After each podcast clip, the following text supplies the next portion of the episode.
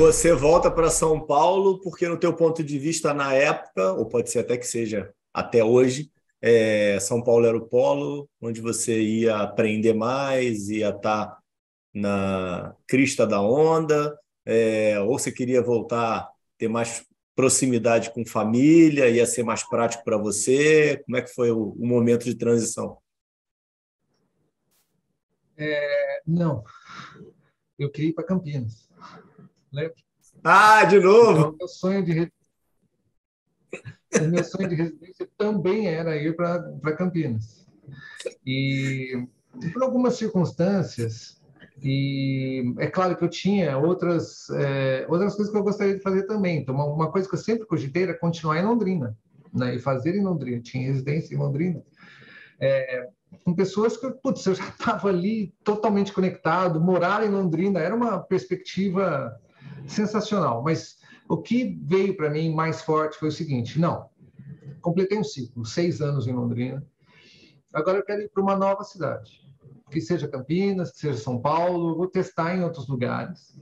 Uhum. É, e aí foi. Só que eu não fiz essa sequência direta. Eu, durante quando eu terminei em Londrina, eu já estava tudo acertado, fui acertando ao longo do último ano, eu, eu engatilhei com um estágio no exterior, na, na, no Royal Brompton Hospital em Londres, no Hospital da Família Real em Londres, é, por intermédio de um dos meus mentores, né, que eu já comentei aqui. De Londrina? De Londrina e ele, ele tinha feito formação dele em Londres e ele entrou em contato com vários professores de Londres e falou: oh, tem um aluno aqui que eu gostaria Legal. que tivesse a oportunidade de conversar com vocês. Ele fez a ponte e aí eu fui. É, eu me conectei com o pessoal de Londres, eles aceitaram meu currículo e eu terminei a faculdade de medicina e fui é, estagiar lá. Fiquei alguns meses lá estagiando, tive a oportunidade de tra trabalhar até em mais de um hospital, é, depois da, além do Royal Brompton Hospital, eu, trabalhei no Chelsea and Westminster Hospital com objetivos diferentes, um muito mais voltado para a clínica pneumológica e outro com uma atuação mais é, em áreas específicas dentro da pneumologia, como broncoscopia e outras atividades. Foi uma oportunidade de conhecer muita gente de pneumologia de outros países, participar de discussões clínicas com perspectivas totalmente diferentes, né? Aqui no Brasil é, vou te falar que um terço a metade dos casos clínicos de pneumologia que a gente discute dentro de saúde pública, por exemplo, a gente sempre levanta a hipótese de tuberculose, sobre as uhum. milhares de formas que a tuberculose pode se apresentar. Participar de discussões clínicas onde tuberculose nunca era hipótese uhum. é engrandecer também, porque você passa a ter outras perspectivas de enriquecimento, acesso a tecnologias que na época não estavam disponíveis no Brasil, e acesso a experiências maravilhosas, como, por exemplo, participar de uma discussão clínica onde um paciente que estava vindo de Singapura e ninguém sabia o que o paciente tem, e eu olhei o caso e falei assim, gente, parece tão óbvio, esse caso é tuberculose. E você, você, você é o coitado. Vive, vi, vivência de, de NHS interessante ou você não tinha nem cabeça para isso? Era focado na pneumo... Maravilhosa vivência de NHS. Eu quase que eu decidi ficar por lá, é, o acesso a conteúdo, discussões em grupo, estando em hospitais que atendiam pelo NHS, é, a visão de descentralização naquele momento já muito consolidada, é, os médicos culturalmente adaptados. Quando que, você teve, quando que você teve lá, Sérgio? Estou olhando aqui para as datas aqui. Tá. Em 96 eu me fui para Londrina e fui para lá. É, e as dores também, muitas críticas às formas de remuneração, críticas dos pacientes aos tempos de espera. Tinha muita crítica, poxa, dois, três meses para passar um especialista. Então tinha muita crítica também, né? É natural que essas coisas convivam, convivam. Né? A gente aqui critica o SUS, a gente sim, não, sim. não, tem ideia do quanto o SUS é bom. Não uhum. tem ideia. A gente, dá, a gente dá muito menos valor do que a gente deveria dar para o SUS, com tudo que o SUS cria é, sem lógica nenhuma, é, a argumentação de que o SUS não é bom aqui no Brasil. Só que a gente é engraçado isso, né? Às vezes a gente precisa ter esses referenciais para é, julgar melhor. Dá valor quando mas... perde, né, poxa? Poxa, é, não, é assim, muito triste isso, mas é, infelizmente eu é, vivi isso. E a minha meu grande aprendizado ali no, em Londres é, foi complementar, foi um aprendizado complementar ao que eu poderia vir a ser como pneumologista. Eu ainda não tinha feito residência, né? Foi entre a faculdade e a residência.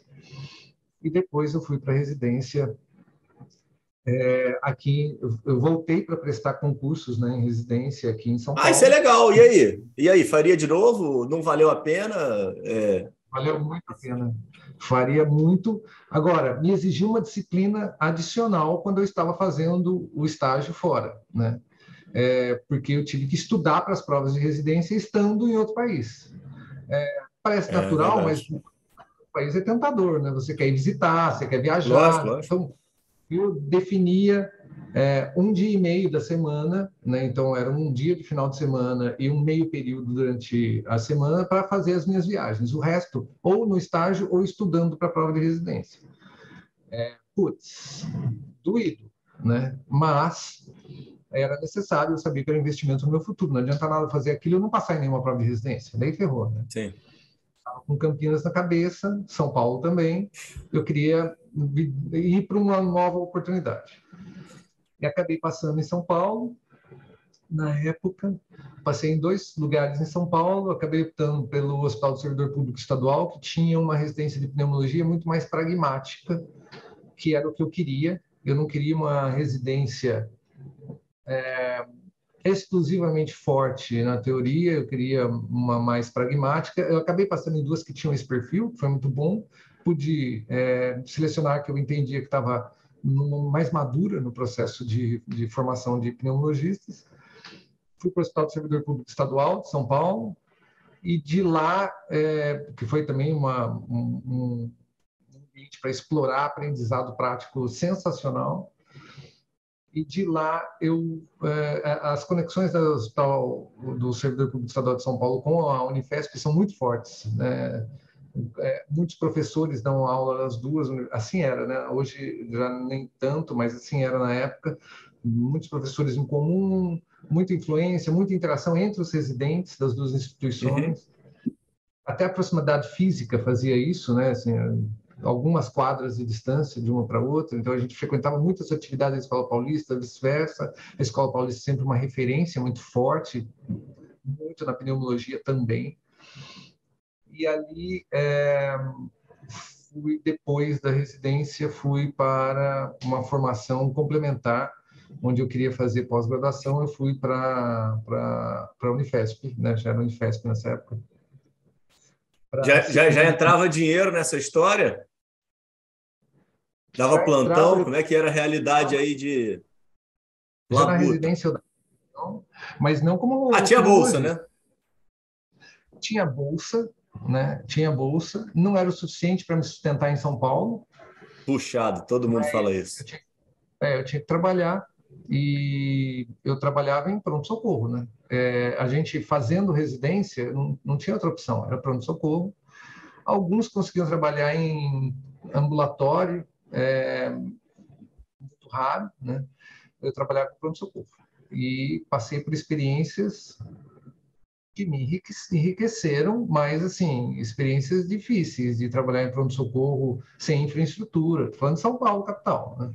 Uhum. Sem infraestrutura, sozinho, pronto-socorro. Eu me lembro que eu me lembro de ter dado plantão muitas vezes numa unidade hospitalar, onde eu era o único médico clínico do hospital, fora o plantonista da UTI, e durante o período noturno. E, assim, perrengues enormes, né? De você estar tá ah, peraí, não. De, não, eu vou te interromper. Você, como médico, trabalhou em emergência, gestor de saúde, trabalhou como executivo. Por que ninguém coloca bons profissionais trabalhando nas emergências? Bom ponto, bom ponto. Uh, eu acho que existe uma lógica aí que vem do fee for service, né? É, a, a, indústria inteira foi arquitetada para gerar receita. Tá. Como é que ela gera receita? É, se ela jogar o volume é, e remunerar por volume, você acaba gerando mais receita, atendendo mais pacientes em menos espaço de tempo. Perfeito. Então, é muito valorizado no pronto-socorro um indivíduo que atende rápido e gera volume, porque cada atendimento vai gerar uma receita nova para a entidade. Não é só no pronto-socorro isso, né? Isso funciona também sim, no sim, consultório. Sim. Mas é, atende a mesma lógica. É, o perfil do profissional que está ali para discutir tema, entender o problema do paciente, é, atuar no longo prazo, construir pontes para uma continuidade do cuidado posterior, gerar valor no atendimento, não é um cara que consegue fazer isso em 10 minutos de atendimento. Convenhamos.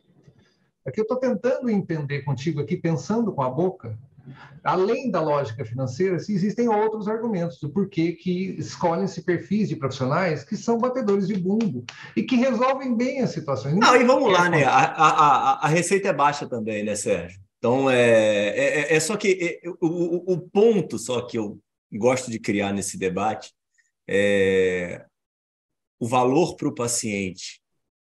Perfeito, e nós, perfeito. na maioria das vezes, estamos sujeitos a sermos os pacientes é tão grande e a perda de valor ao mesmo tempo pode ser tão emblemática em relação a uma perda de vida, uma sequela é, eterna, é, que, que assim, assim é, é para mim acaba a conversa, sabe? Mas não muda, porra. Eu fico, eu, eu, fico muito revoltado com esse, esse modelo da emergência, e, e, e isso é mundial, né? Isso não é brasileiro, sabe? É, sei lá. Eu, não, eu nunca consegui encontrar uma solução e nunca vi um modelo. Você tem algum modelo de emergência mundial que você acha que funcione legal? Tem um que eu julgo. Aliás, vem tentando implantar nas organizações por onde eu passo, eu não consegui, de uma forma clara, fazer isso. É, eu entendo que, é, como emergência emergência de fato, é, 10% de todo mundo que chega nas unidades de pronto atendimento, pronto-socorro hoje, é, por dado publicado, né, isso que é conhecido, é, quando muito chega a 15% dos volumes de atendimento, é, o restante são situações de é, necessidade imediata de atendimento, mas não são urgências de fato, né? uhum. não são emergências de fato. É, então, a gente está trabalhando com um público que poderia ser atendido num contexto ambulatorial ali dentro. Uhum. Eu entendo que a, a melhor forma da gente tratar esse público, primeiro, é gerar um atendimento ambulatorial que seja cobrado como tal, no privado ou das operadoras, como, como uhum. queiram, uhum. seja cobrado como unidade ambulatorial, com atenção primária. Então, a atenção primária consegue atender 85% do que é necessário ali dentro, apoiada por uma estrutura de especialistas que, que ou presencial ou por telesaúde interfiram na, durante o atendimento quando necessário e acionado por esses profissionais que estão ali da atenção primária. E você já imediatamente conecta com todas as pontes necessárias para fazer essa continuidade do cuidado no cenário ambulatorial na sequência, sem perdas. Sem perdas, com monitoramento e na sequência sair da lógica da remuneração por eventos e passar a remunerar por hora de trabalho, alguma coisa assim, que também funciona para pronto-socorro, nem, é, nem seria inventar nenhuma moda em pronto-socorro, mas sair da lógica de cobrar das, das unidades, é, das fontes pagadoras por, a, por atendimento, porque hoje a gente paga o médico por hora, mas a gente cobra das operadoras por evento. Então, é, o fee for service está tá, tá preservado, está sendo pago por volume.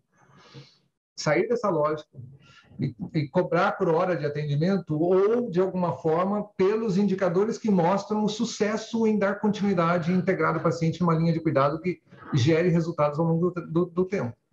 Que é uma lógica totalmente diferente. É de vínculo, valorizar o vínculo, valorizar a uhum. percepção uhum. de qualidade, satisfação do cliente e outras coisas, indicadores clínicos, resultados objetivos. É, quanto mais amplos, melhor e você desconstruir um pouquinho essa necessidade de tratar todo mundo com uma infraestrutura caríssima, que é a infraestrutura de emergência. Deixar a emergência para o pós-triagem, quando realmente é caso de emergência. Muitas vezes nem precisa de triagem para saber que é um caso de emergência.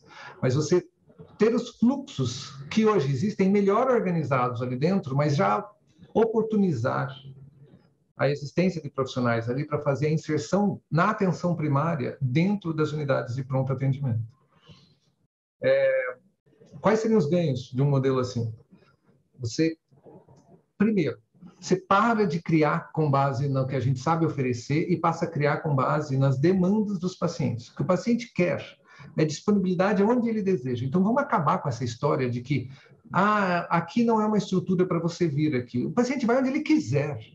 Uhum. Se ele tem um problema levezinho, ele quer ir no pronto-socorro, problema nosso de resolver, porque a gente tem que construir as nossas soluções com base na demanda do paciente. Então, essa conversa histórica que a gente fica repetindo o tempo inteiro, de que só pode ir para a emergência quem tem caso grave, isso é construir com base no que a gente quer oferecer, não é o que o paciente demanda de nós. Uhum. Então, por si só, lima essa conversa. Esquece essa conversa, gente, porque não funcionou, tá? Está fazendo centenas de anos que a gente pensa assim e não funcionou continua indo gente com gripe nas emergências, por diversos motivos. Falha de acesso, acesso é caro, não tem possibilidade, não tem informação para entender o que, que precisa, o que, que não precisa. Então, acolhe todo mundo. Acolhe, simplesmente acolhe. E ali avalia oferece conexão com a atenção primária para todos, esse é o segundo grande benefício. Você começa a estruturar e hierarquizar a oferta de cuidado com base no que se necessita. Tudo que é baixa e média complexidade já acopla a atenção primária. Dá uhum. continuidade ambulatorial, muda o modelo de remuneração para seja um modelo de remuneração que seja muito mais barato para a operadora, ao mesmo tempo que é mais eficiente na geração de resultado e que pode gerar, inclusive, mais benefícios para o próprio serviço, porque você a já tarifação tá gerando... do a tarifação do SNS português você acha válida? Tem alguns exemplos mundiais, tem alguns exemplos mundiais que são válidos de tentativa. O que eu diria para você é que a gente já tem modelagem nacional é, suficiente para replicar a modelagem que hoje existe no SUS dentro da saúde privada. Eu estou nessa conversa há algum tempo. É, cabelo branco aqui não é, aqui é, putz, eu, eu, lembro quando a gente foi falar sobre criar a especialidade de médico de família, e nem precisa ser médico uhum. de família, tá, gente? Porque é a que a gente tem como referência. Mas, quando eu fui falar sobre criar a especialidade de médico de família dentro da operadora de saúde, o pessoal faltou, só faltou acionar o gatilho. Imagina que o paciente vai querer isso. O paciente não quer clínico geral, o paciente não quer, o paciente quer especialista, não sei o quê. É, pois bem, eu lembro quando eu saí da operadora, já era uma das especialidades mais requisitadas pelos pacientes. Depois que a gente inaugurou e fez uma força-tarefa de processo educativo onde a gente ligava para cada um dos clientes, dos milhões de clientes da Mil, a gente ligava para explicar o que era atenção primária e já oferecia para agendar na primeira consulta. É, a gente criou um, um, batalhão de educadores sobre o que era atenção primária para os pacientes. Uhum. E, obviamente, a gente começou para aqueles que utilizavam mais o sistema até os que utilizavam menos o sistema. Tem gente que nunca foi contratado porque o cadastro estava errado, era uma série de questões ali que a gente, infelizmente, luta contra essa falta de infraestrutura no país, até nas organizações mais ricas. Bom, posto isso, eu entendo que existem vários modelos, inclusive o modelo nacional do SUS, que poderia funcionar muito bem. Então, precisa criar coisas novas. A gente já tem os protocolos internos, nacionais. Pode usar variedade de protocolos para o profissional de saúde. Ele não é obrigado a usar o que a gente escolhe para ele, não existe isso. Mas a gente tem que ter alguns parâmetros, atuar com isso e premiar pelo bom resultado, e não premiar pelo volume de serviços. Eu posso usar o DRG para classificar o, uhum. a, a, o nível de gravidade ou a, o diagnóstico, as classes de diagnóstico, os grupos de diagnósticos. Tem várias formas que a gente pode fazer, inclusive formas já usadas no mercado brasileiro. É, não tem que ter uma ou outra, tem que ter todas. E todas se conversando. É, o, é muito possível a gente fazer isso. Eu já tive essa conversa com vários, é, várias empresas e todo mundo enxerga com bons olhos. A transição é difícil, exige coragem e primeiros passos. Mas é, isso já foi implantado em alguns outros países e, e existe a possibilidade disso acontecer no nosso país. Basta a gente desejar construir isso e debruçar em construir um modelo que não gere prejuízo para os hospitais, não gere prejuízo para as operadoras e muito menos para o paciente, porque o atual, o grande prejudicado, tem dois grandes prejudicados aqui no modelo atual. O médico, que tem que atender mais por hora, que é uma loucura, uma insanidade, aí faz com que a seleção de médicos seja para um perfil que atenda mais rápido, que pode ser muito bom. Às vezes você tem profissionais excelentes que atendem rápido. Eu conheci alguns durante minha vida sim, de pronto-socorro. Mas, obviamente, é mais difícil você conseguir construir vínculos, engajamento, cuidado ao longo do prazo, visão consolidada, não fragmentada. Tudo isso fica dificultado. É, e também a percepção de que o paciente está saindo outro grande prejudicado. Não é só o médico. Uhum. O médico e o paciente são os dois grandes prejudicados dessa lógica fee for service ou da lógica sem hierarquização do cuidado, da construção de sistemas de saúde sem atenção primária e sem coordenação do cuidado. É o preço caro que a gente paga. É por isso que a saúde é insustentável e ninguém sabe por quê. Porque tudo vem disso essa, esse mecanismo do fee for service consome tanto que alimenta, inclusive, os pilares geradores do custo indevido, do custo desnecessário da saúde, que são a fraude, o erro, o abuso e o desperdício. Esses quatro estão presentes em, na lógica de todo o sistema, gerando custos indevidos, desnecessários, que não geram valor nem para o profissional médico, nem para as instituições, nem para os pacientes, nem, nem para as instituições pagadoras, né, as contas pagadoras, para ninguém, para ninguém. Então, a gente tem hoje um desafio, mas de novo, o ponto é para quem você está construindo. É para o paciente, para o médico? Eu diria que não. Eu diria que não. E, cara, estou nessa luta há muito tempo, tentando ajudar eu, as organizações. Eu, ô, Sérgio, eu de verdade, é, eu entendo o teu posicionamento, mas eu acho que a gente ainda tem que ser mais radical ainda e, tipo, é, tem que fazer só para o paciente, cara de verdade. Eu entendo a tua colocação para o médico, eu acredito que você deve ter apanhado é, imensamente, e aí o teu discurso vai ficando, acredito eu, mais polido, e eu entendo. Aí deixa que eu, eu apanho. O, o foco da medicina e o foco da saúde só existe um, né? Não, espera aí, deixa eu. É, talvez eu não tenha me, faz, é, me feito claro o suficiente para dizer que eu concordo com você. É, o foco da construção é sempre o paciente, e só existe entrega de valor quando a gente coloca o paciente no centro do desenho e da execução. Do desenho da execução, não é só da execução, é do desenho e da execução. Perfeito. É ponto. Porém, existe um outro ente relevante nesse contexto que está sendo tão prejudicado quanto o paciente no modelo como foi construído. Os, os sistemas de saúde foram construídos, que é o médico. Não existem uhum. outros estão prejudicados quanto esses dois. Então, eu incluo o médico nessa discussão, porque eu entendo que esse, como sendo um canal de conversa com médicos, a gente tem que ter essa lucidez. Uhum. Porém, na hora de criar e executar, tanto nós, médicos, como nós, hospitais, como nós, é, pacientes, como nós, fontes pagadoras, como nós, uhum, uhum, governos, o foco tem que estar no paciente. Inclusive, o foco do próprio paciente tem que estar na visão do paciente. Ele tem que se fazer mais ouvido, ele tem que participar das decisões, ele não pode aceitar a não decisão. Então, o foco de todos tem que estar no paciente, não está. Mas Sim. quem vai fazer, quem é mais impactado por isso, eu estou trazendo o, quem eu acredito que são os dois grandes impactados, os maiores impactados. Ah, faz sentido. De alguma forma, quando eu estava em operadora de saúde, é, eu ouvia muito o discurso, mas as operadoras também são muito impactadas, né? Elas não lucram como as unidades prestadoras de serviço. É, quando a gente está numa empresa prestadora de serviços, existe uma discussão, poxa, mas as operadoras são responsáveis por 92% das, da, dos recursos das, dos prestadores. É, os prestadores hoje são muito vulneráveis, as escolhas estão descredenciadas independente da, da escolha dos pacientes. É, Todas essas conversas são legítimas. Ninguém está errado, ninguém... mas são visões que não nascem da perspectiva do paciente. Uhum. Não nascem. São visões do próprio umbigo. É como as empresas sabem oferecer hoje, como públicas e privadas, de novo. Sempre, lembrando, não muda muito. Todas constroem olhando para a sua sustentabilidade e pouco integrando coletivamente e pouco criando, sempre com foco no paciente. É, não é exclusividade brasileira isso. Né? O próprio livro Repensando a Saúde fala muito sobre isso. Hoje a gente tem uma competição de soma zero, internacional.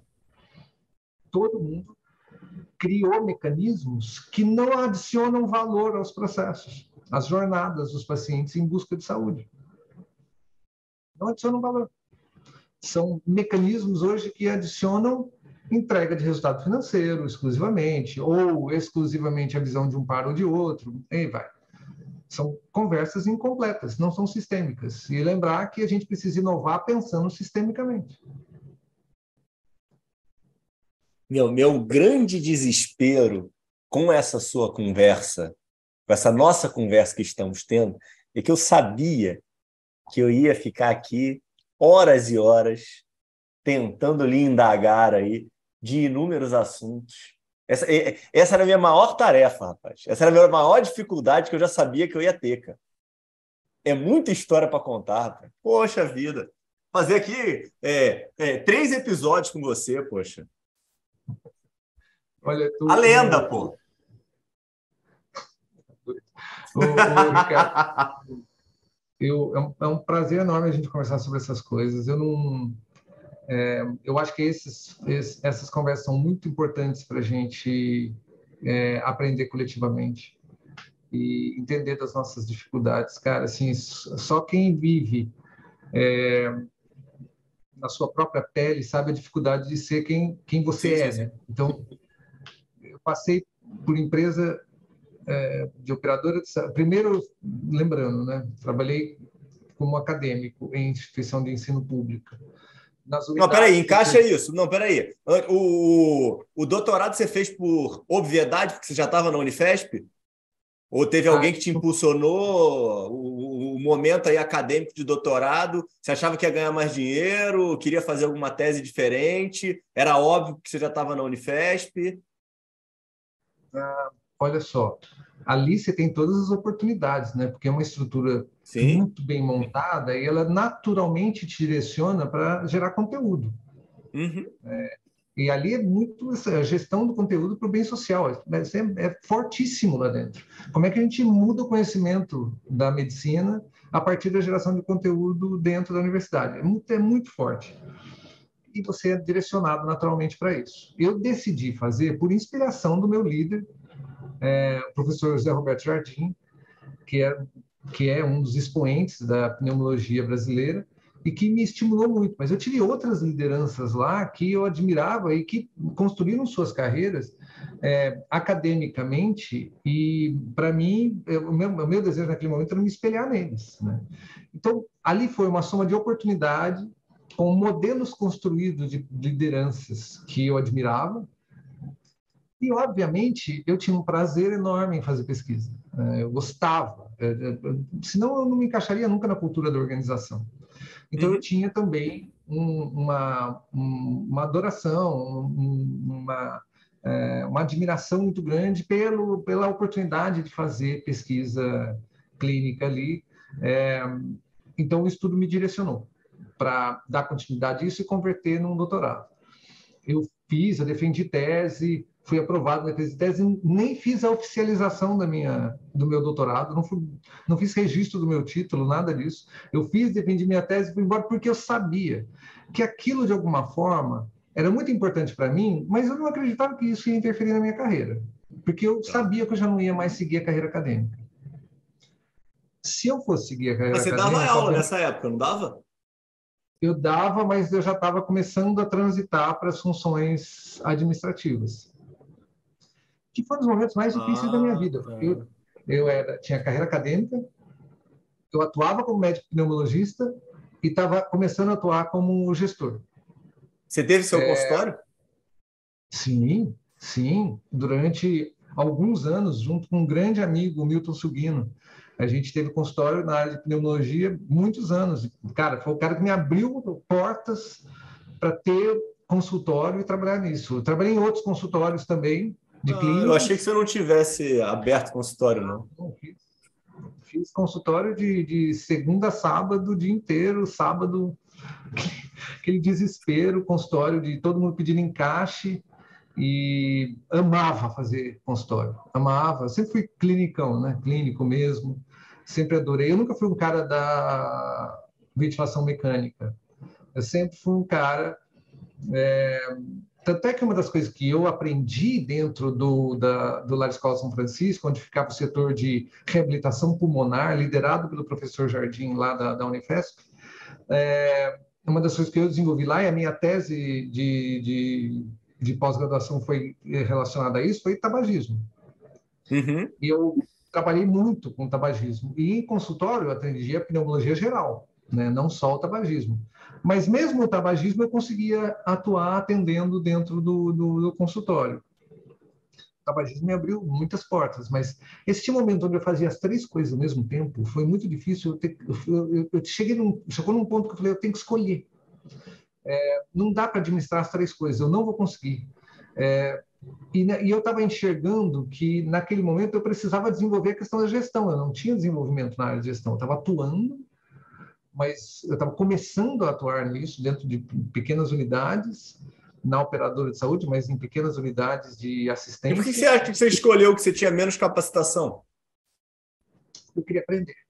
Eu queria descobrir, da mesma forma como coisas que a gente não conversou aqui, mas alguns anos depois eu fui fazer outro curso é, de uma outra área que eu achava que ia ser me beneficiar em muitas coisas da minha vida, mas não tinha nada a ver com medicina. Eu fui fazer artes e pintura porque eu achava que se eu desenvolvesse mais o meu potencial criativo, eu ia conseguir criar coisas mais inovadoras para dentro do setor de saúde. Eu fui com este único exclusivo né, interesse em, em expandir potencial criativo. E me ajudou muito, me ajudou a como alimentar, fomentar e criar junto novos modelos de remuneração dentro de, de operadora de saúde, me ajudar, me ajudou a ter sempre aquela pulga atrás do por que, que a gente não tem plano de saúde que vem com a academia de ginástica?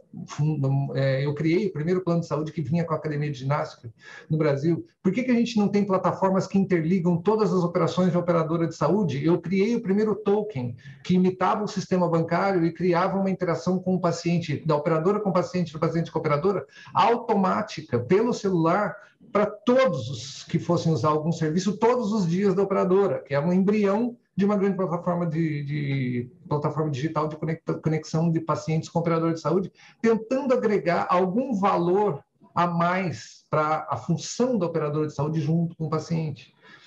É, tudo isso faz parte de exercícios criativos, de coisas que não existem, que você vai implantando e criando e trazendo para dentro das organizações. É, e aí vai, poxa, mas tem, tem tanta coisa, os cases que foram apresentados em Harvard, de coisas que a gente fez aqui, quando a gente, por exemplo, mudou a remuneração de todos os médicos dentro da operadora. Né? Não tinha diferença de remuneração entre as especialidades. O pediatra, o clínico geral ganhava a mesma coisa que o cirurgião plástico. E a gente fez uma base e a gente remunerava a mais por outros critérios. É, por exemplo, para determinados grupos de médicos que atendiam a alta complexidade, e a gente hierarquizou, cuidado assim, para a alta complexidade das especialidades médicas, saber o nome do, do médico e saber o, o, o número do telefone de contato da equipe de saúde que apoiava o médico, para o paciente poder ligar 24 horas por 7, uhum. aumentava o salário do médico. Então, a gente, e a gente tinha um sistema que Caramba. mensalmente entrava em contato com uma amostra da carteira de pacientes do médico e perguntava qual é o nome do seu médico. Se ele acertasse o nome do médico, o médico ganhava um bônus. Qual é o telefone que você liga 24 por 7 da equipe de saúde que apoia o seu médico para você conversar 24 horas por dia? Se ele acertasse o telefone, o médico ganhava bônus. Por quê? O médico responsável é a pessoa de confiança que consegue fazer com que a pessoa ligue para ele ou para a enfermeira que apoia ele da equipe de saúde antes de ir num pronto-socorro, por exemplo. Ou antes de tomar um remédio em casa uhum. comprado na farmácia sem nenhuma orientação de alguém, ou, ou antes de interromper um tratamento crônico. Então, o único capaz de fazer isso nessa ligação para benefício do paciente, por desenho, era o médico, é o bom vínculo com o médico. Então, premiar o médico por gerar bons vínculos nada mais do que obrigação de qualquer sistema de saúde. E não só o médico, mas a equipe de saúde que apoia o médico. Então, não só ele, toda a equipe ganhava quando era sabido, os vínculos eram respeitados. E aí vai, a gente tinha indicadores de desfecho. Ô, Sérgio, eu no final de semana estava conversando com uma amiga que estava tá indo num médico super renomado aqui no Rio, dois mil reais a consulta e está tomando uma, uma medicação aí que está na moda, injetável, e ela simplesmente marcou uma telemedicina pelo plano de saúde dela para o médico ensinar como ela tomava a injeção. Tem que falar mais nada, né? Aí é. você vê que tá tudo desconfigurado, né? E. É, e aí tem um monte de coisa que a gente pode conversar sobre isso até, né? Assim, a telemedicina está ela, ela tá cumprindo, infelizmente, a maldição que foi jogada sobre ela.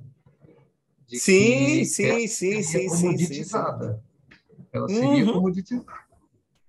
É, a gente não pode deixar isso acontecer. É um bem conquistado e que pode apoiar as construções presenciais fortemente, quando as construções presenciais não forem possíveis. Mas como apoio. É, mas infelizmente não está acontecendo, né, Sérgio? Não, é. não, ela virou um ela virou um substitutivo empobrecido.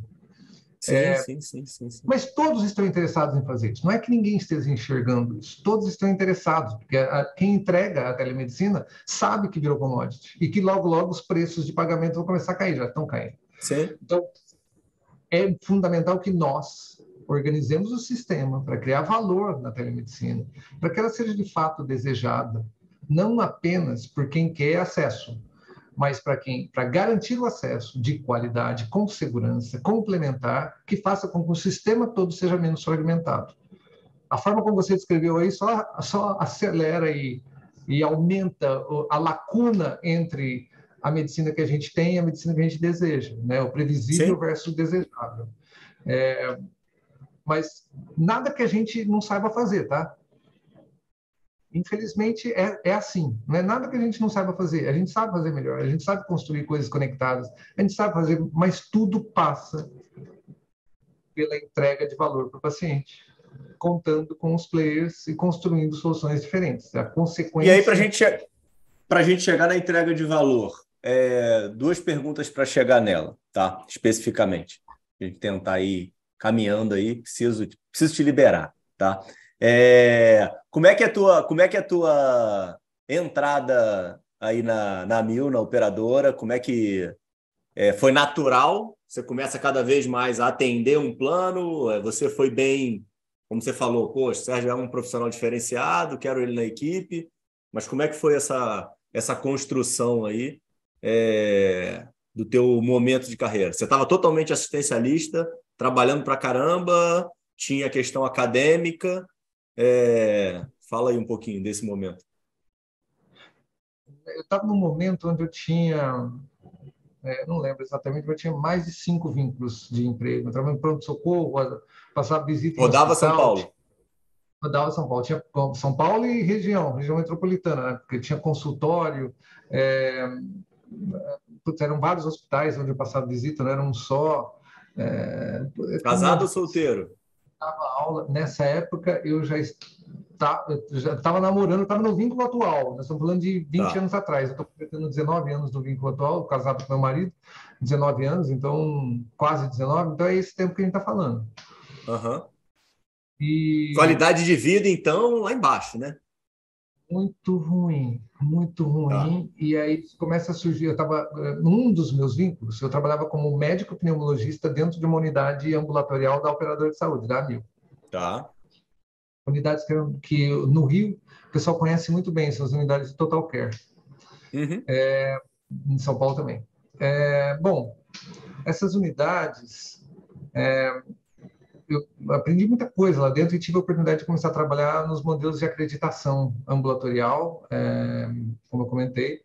E aí, nessas unidades, a gente. É, depois de um tempo, eu comecei a ter é, oportunidades de ir para a área de gestão, é, para trabalhar como gestor. É, projetos avulsos e depois começou a aparecer coisas, coisas e coisas, até que em um determinado momento eu me lembro de uma conversa com o meu líder ali, o Walter Furlan, o Furlan virou para mim e falou assim, Sérgio, é, a gente gostaria de te oferecer para você se tornar aqui a, a sua casa e você não, não, trabalhar avulso com a gente mais e começar a trabalhar por bastante tempo. Eu comecei, mas mantendo os demais, e depois de dois anos aproximadamente, quase três, eu já estava em contato já com algumas outras lideranças até mais altas dentro da organização e que falaram a gente queria que você trabalhasse full time com a gente, né? Assim, tempo total com a gente, é, outro nível de responsabilidade, outras posições, mas para isso você tem que fazer escolhas e tem que fazer movimentos. Nisso eu já tinha me desligado da função de, é, embora fosse professor é, é, médico concursado, né? Eu tinha a função de professor, mas era médico concursado da, da Escola Paulista de Medicina. Eu pedi meu desligamento. Na sequência, eu fui saindo de consultório, de, de visitas, plantões e, por último, de consultório. E aí me dediquei exclusivamente à área de gestão e daí montei um calendário de formação que eu queria para mim, para que eu pudesse ser um bom gestor.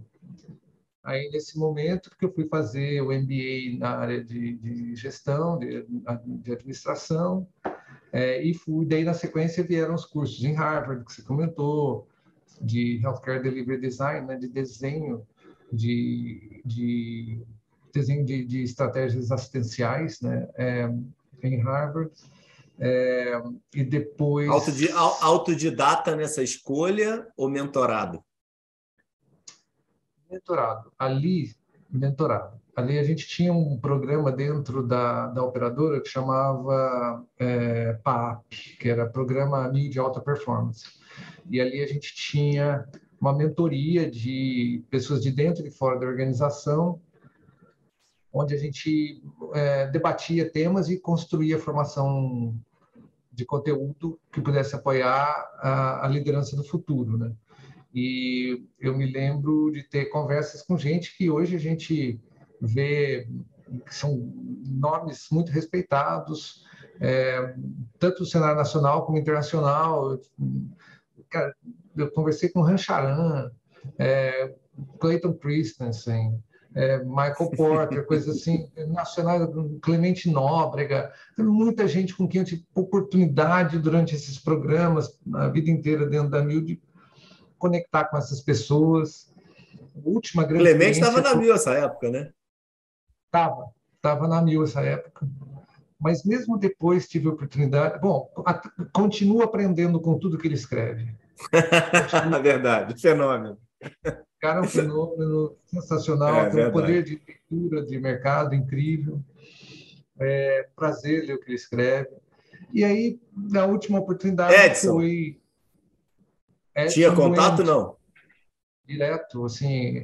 Era, eu trabalhava no, no, O Edson tinha um escritório particular dele, né? É, ali na, no centro de São Paulo, na, no centro, na região da Faria Lima ali numa região bem central de São Paulo. É, ele tinha o escritório dele, né, o particular dele. Eu trabalhei durante quase dois anos dentro do escritório junto com ele, diretamente.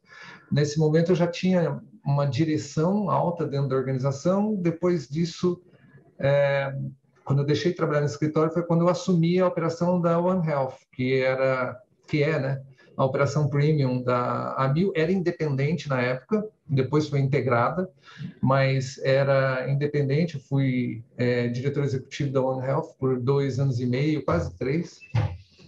E na sequência disso, daí foi quando eu me desconectei. Bom, reportava diretamente para o Edson, né? Mas é, não trabalhava no mesmo ambiente físico que o Edson. É, e depois fui para a posição de, de CEO da Mil, daí quando, foi quando eu mudei para o Rio. Eu morei no Rio durante aproximadamente dois anos. Ali o contato com o Edson era full, porque enquanto ele estava no Rio, eu estava em contato direto com ele, bem como todos os outros é, diretores executivos e depois na função de CEO também, quando eu fui CEO da operadora. Foi o período que eu morei no Rio de Janeiro por quase dois anos. E essa pergunta é, é, é sempre é, engaja demais aqui nas mídias. Quem foi o Edson para você? Como é que era a, a, pessoa aí? O que, que ele deixou aí de legado para o Sérgio? Olha só, eu aprendi muitas coisas com o Edson. Se eu tiver que resumir, eu diria que, primeiro, a pessoa mais educada que eu já conheci, do ponto de vista de trato com as pessoas e da forma como muito mal, é, às vezes a simplicidade ou a a objetividade com que ele falava sobre as coisas, essas coisas eram traduzidas. Não estou dizendo que ele era um líder perfeito nesse aspecto, não, de forma alguma, mas eu aprendi muito com ele sobre é, o respeito com as outras pessoas. E apesar de ver falhas em determinados aspectos, como eu também tenho, como todos nós temos, é, eu aprendi muitas coisas relacionadas a respeito com o Edson. O óbvio é dizer que era uma das pessoas que mais entendia do setor de saúde no Brasil. Isso é o óbvio e não preciso ser eu para dizer aquilo. Eu convivi uhum. muitos anos com o Edson diretamente, entendia demais do setor e entendia dos pontos onde o setor precisava mudar. E aqui eu acho que é o ponto que poucas pessoas viram. É, muitas das coisas que o Edson fazia ou fez, ele entendia que eram transitórias. E ele entendia que a gente precisa fazer isso para chegar ali onde a gente deseja. Mas são construções, porque nem todo mundo quer fazer as mesmas coisas, nem todo mundo está na mesma maturidade para discutir as mesmas coisas. E esta visão do todo, como poucos ele tinha, e ciente do que precisava ser mudado. É, então, tinham muitas coisas que eu vi o Edson fazendo, que eu entendia, é, como postura de liderança. E aprendi com ele muitas vezes os pontos onde ele era falho pela verbalização dele. E ele dizendo: Olha, isso aqui eu faço mal. Você precisa saber fazer melhor. Uhum. Várias vezes a gente teve conversas assim. É, às vezes, quando eu precisava negociar com outros pares, construções difíceis e que eu era responsável por levar mensagens difíceis é, para concorrentes, situações várias que eu vivi, onde a gente sabia, olha, a gente vai sair é, mal dessa conversa, mas essas coisas difíceis precisam ser ditas. É, e alguém precisa assumir esses papéis e nós vamos sair mal dessa conversa, infelizmente, mas elas precisam acontecer. Você está comigo nessa batalha? Então, várias vezes a gente teve conversas assim. Então, eu sou muito grato por tudo que eu tive de oportunidade, que eu aprendi com Edson, e grato por ele ter tido essa generosidade de reconhecer comigo onde a gente errava fortemente, mas que a gente sabia que tudo isso era transitório, que a gente precisava ajudar o sistema a mudar. É, e isso foi uma, uma maturidade que eu aprendi com ele, né? de que a gente nunca ninguém nunca vai poder dizer não tenho nada errado que eu não possa apontar no outro. Sempre vai ter. Uhum. Sempre vai ter mas a responsabilidade do líder muitas vezes é aguentar essa pressão e ter estômago suficiente para não sofrer com isso, mas saber que o futuro desejável está ali na ponta e que a gente tem que construir. É, e aí eu chego na minha frase, você não me perguntou, mas eu tenho uma frase que eu aprendi com uma amiga que chama Olga Lofredi. É recente isso, eu conheci ela há pouco tempo. Grande amiga. Já se tornou uma grande amiga é, e que eu venho, eu me repito quase todo dia, eu repito para mim mesmo essa frase quase todo dia, que é ninguém virá. Não tem isso. Não vem alguém que vai resolver para nós. Uhum. Não tem alguém que vai dizer, fala, você é um bosta nisso que você faz. Não existe essa pessoa. Ela pode até fazer isso, mas não é isso que eu vou considerar nela. Não é contra mim, é sobre contra o que eu faço. O ponto é que se eu não fizer, ninguém vai fazer por mim. Então, o meu papel dentro da construção da saúde brasileira, por ele também passa o errar e corrigir o erro, mas não desistir da ideia de construir, construir uma saúde que a gente ambiciona, que a gente deseja para as pessoas. E eu vou errar várias vezes, eu sei disso. Mas eu vou ter essa capacidade de me reerguer a cada tombo, a cada dia, mas eu vou ser a diferença que esse país precisa para construir uma saúde melhor da forma como eu puder fazer. E às vezes é insuficiente, mas eu vou continuar lutando e fazendo todos os dias, porque ninguém virá. Ninguém. É com a gente. É nós, somos nós. Como você falou, às vezes a gente é o paciente. Uhum. A gente deveria ser mais do que é. Mas é para todos nós, é para os nossos filhos, é para os nossos amigos. E mais do que isso, a visão do altruísta, né? É para quem eu não conheço mas eu sei que esse alguém que eu não conheço faz parte das comunidades para as quais eu sirvo. Eu sirvo a essas comunidades. Então é para isso que eu faço, porque eu sei que ninguém virá. Então eu preciso fazer todo dia no, no meu melhor. Maravilhoso. Me diz um negócio, duas coisas. Duas perguntas e vou te liberar. É... Primeiro, mais uma vez, aí, obrigado pela paciência e por toda a aula aí. Maravilhoso, tá? É, o ponto é: o valor que foi apresentado para você, é, em termos de teoria e tese do VBHC, na época lá de trás, é, qual foi esse valor? E hoje é o mesmo valor que o Sérgio tem em mente, que precisa entregar? Não, não é o mesmo, é diferente. E vou te descrever alguns exemplos de como ele é diferente. É, a visão idealizada do Porter, que, veja, é até é injusto chamar de idealizada, mas ela é uma visão teórica, acadêmica do uhum. Porter. É, em alguns momentos ela é inocente. Olha a minha petulância, né? Escrever que o Porter em alguns pontos foi inocente. Ela é, ela, ela é simples e ela intencionalmente é simplificada na narrativa que ele usa, mas ela não considera todos os aspectos envolvidos nos interesses que mantêm as coisas como são no dia a dia, por exemplo. Então, uhum. por exemplo, tem algumas coisas que faltam ali. As discussões sobre as dificuldades das implantações das unidades de prática integrada, por exemplo. Uhum. É, é, é, muito complexo isso, esse racional de unidade de prática integrada numa cidade que tem um trânsito caótico como São Paulo, como Rio de Janeiro cidades assim, as unidades de prática integrada, elas têm desafios diferentes do que em cidades onde o trânsito flui no padrão médio da cidade norte-americana. Médio. Porque nas cidades grandes de lá o problema também não se resolve fácil. Só para ser bem simplista, num ponto, num ponto bem basicão da discussão, vou para um ponto agora bem mais complexo da discussão, onde eu vejo que não cabe não, e não está bem estruturada a ideia.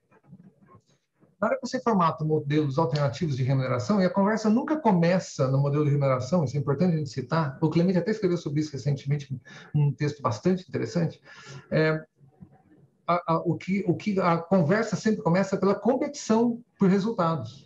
Esse é o início da conversa. A transparência que gera essa competição de resultados. Eu concordo perfeitamente. O ponto é que quando você desenha modelos de remuneração, que tem algo que tem que ser feito em paralelo. Não adianta você falar, tem que sair, eu crio toda a competição, mas eu não mudo o modelo de remuneração. Eu não crio incentivos que direcionam as pessoas para o benefício sustentável de trabalhar diferente.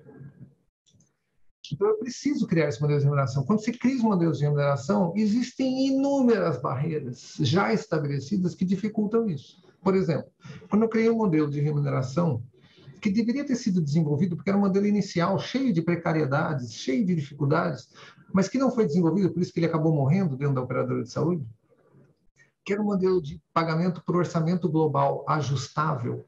O que, que é isso? Você paga por um orçamento é, com base em é, diagnósticos macro e uhum. com resultados monitorados para pagamento adicional de acordo com a performance em determinados resultados e com análise de pertinência. Você está começando a, a, trazer vários conceitos do valor para dentro da remuneração. Né? Então, você remunera de acordo com complexidade, joia, tudo bem. Você remunera de acordo com é, entrega de resultados, resultados clínicos mais amplos possíveis.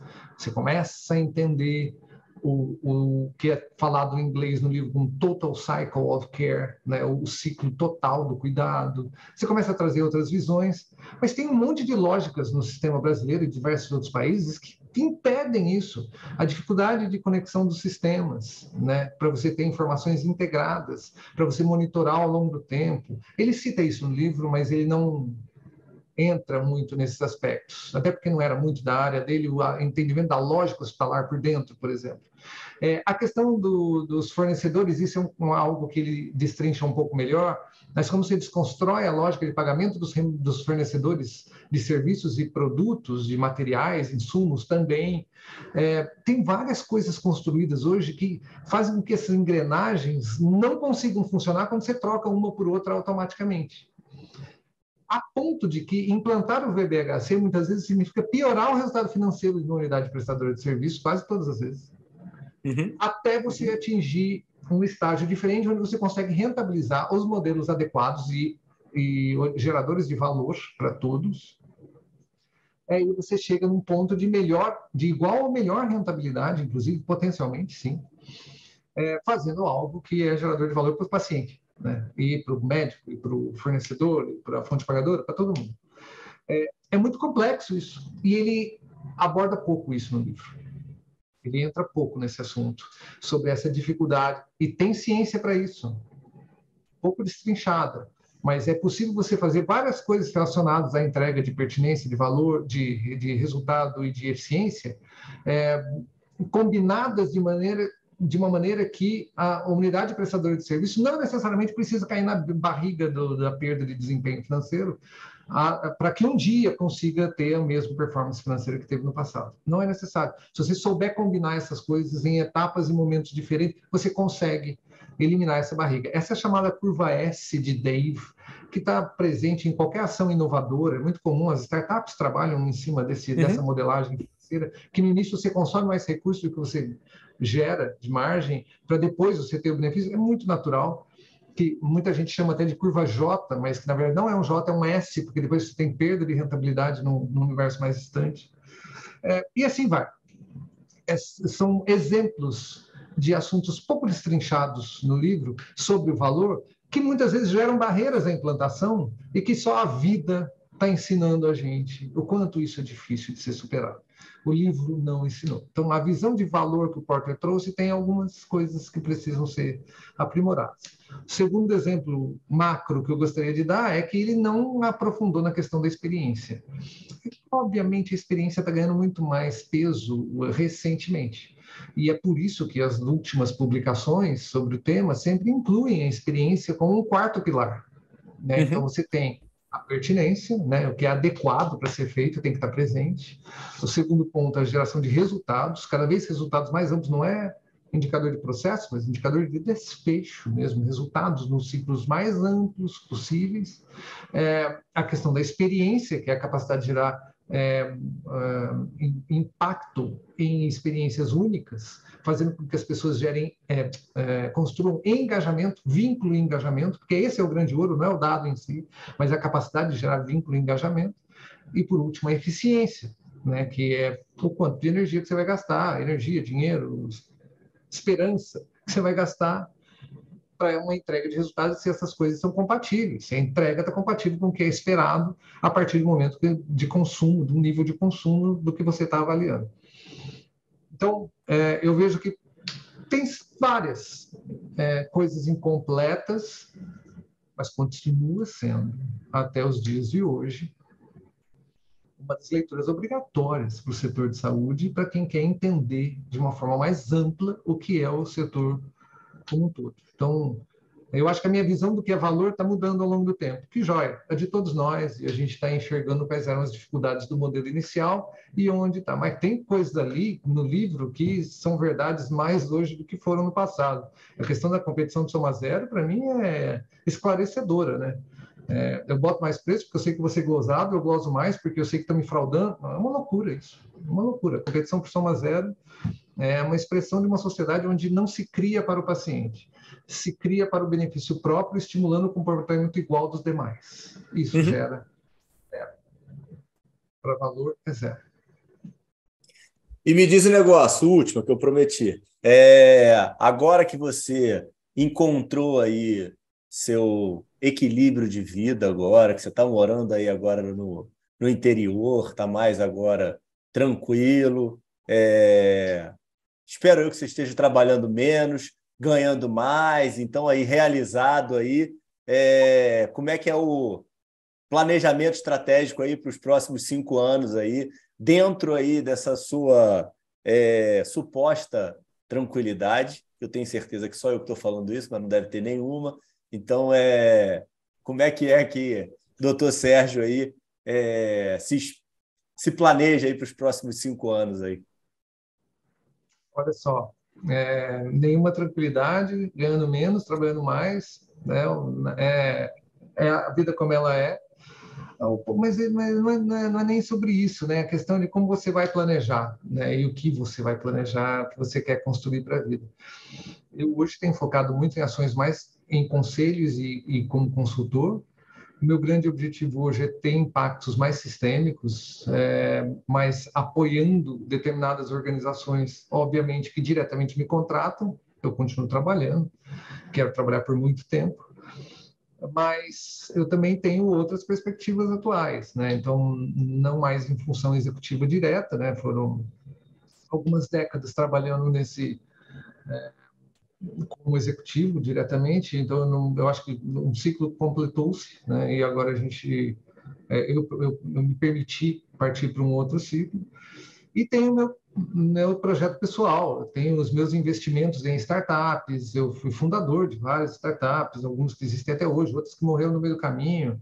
É, eu tenho eu tenho um projeto da família, de, de, de empreendedorismo da, da própria família, é, da minha família. Então, eu, é, essas ações todas no paralelo consomem bastante tempo também. Né? Então, as empresas que eu fui investidor anjo e que eu continuo apoiando, uma nova está entrando agora, que eu estou é, é, investindo. Então, essas coisas não param e a gente continua dedicando tempo para elas da mesma forma como dedicava no passado. Eu nunca sair do foco empreendedor em nenhum momento.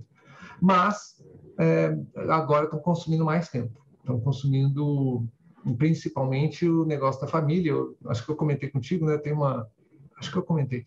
Eu tenho uma criação de cabras, produzimos leite e queijo de cabra. Era um projeto da família como um todo. Faz parte do vir morar no interior. Eu moro hoje numa cidade de 9 mil habitantes, no interior do estado, divisa com o Paraná. É, e isso ocupa uma parte da minha vida atual, né, da minha vida nova, é, uma parte relevante é, e uma parte que me traz muito prazer, porque me conecta com as minhas raízes, é, desse, desse ambiente mais reflexivo, que dá mais tempo para as articulações, que me permite viver num ritmo diferente do que viver nas grandes cidades, vantagens e desvantagens que a gente avalia no momento das escolhas e que hoje, graças a Deus, estou muito feliz com as escolhas que eu fiz por ter participado, feito, né, um planejamento, como você falou, da minha vida pessoal, onde eu participei por todas as reflexões que eu podia conseguir articular minhas e com os meus amigos a partir de uma lógica de análise do que como eu faria as melhores escolhas. É, não sei se foi a melhor escolha ou não, mas estou muito satisfeito com elas nesse momento, nesse ponto porque está sendo muito produzido, produtivo, por exemplo, ter conversas como essa, ter tempo para conversas como essa. É, a gente se ouve muito. E você né, nunca teria? Nunca teria uma circunstância de. Quando eu trabalhei com função executiva, é, a gente não. Meu Deus, a gente dá valor para tanta coisa que não gera nada. Uhum. Uma, uma ilusão juvenil de que isso significa entregar alguma coisa que a gente poderia ter normalmente, mas não tem. Então, Estou é, feliz com as construções que eu fiz a partir desse planejamento e dos questionamentos de como minha vida era, de como minha vida deveria ser. E aí, articulando todas as construções necessárias para que ela chegasse no ponto. Não estou lá ainda, mas estou no caminho. E estou feliz com essas articulações e com as oportunidades. Doutor Sérgio Ricardo, maravilhoso. Queria agradecer mais uma vez imensamente, uma honra e um privilégio é, termino aqui o episódio com um milhão de questionamentos, um milhão de perguntas aqui a serem feitas. É, adoro isso, tá? É, de verdade, obrigado aí pela, pelo acesso, obrigado pela oportunidade, obrigado aí por é, tudo que você entregou aí nesse tempo todo aí de, de episódio e dizer que foi uma baita de uma honra e um privilégio aí poder aprender tanto contigo. Obrigado. E estão aprendendo junto, isso que é importante. E, puxa, maior carinho pelo trabalho que você vem fazendo, é, por nós médicos, e isso tem muito, é muito importante para a gente. Então, só quero agradecer e me colocar à disposição para quaisquer conversas que você queira provocar. Maravilha. Fica com Deus então, Sérgio. Um abraço. Tchau, pessoal. Fica com Deus.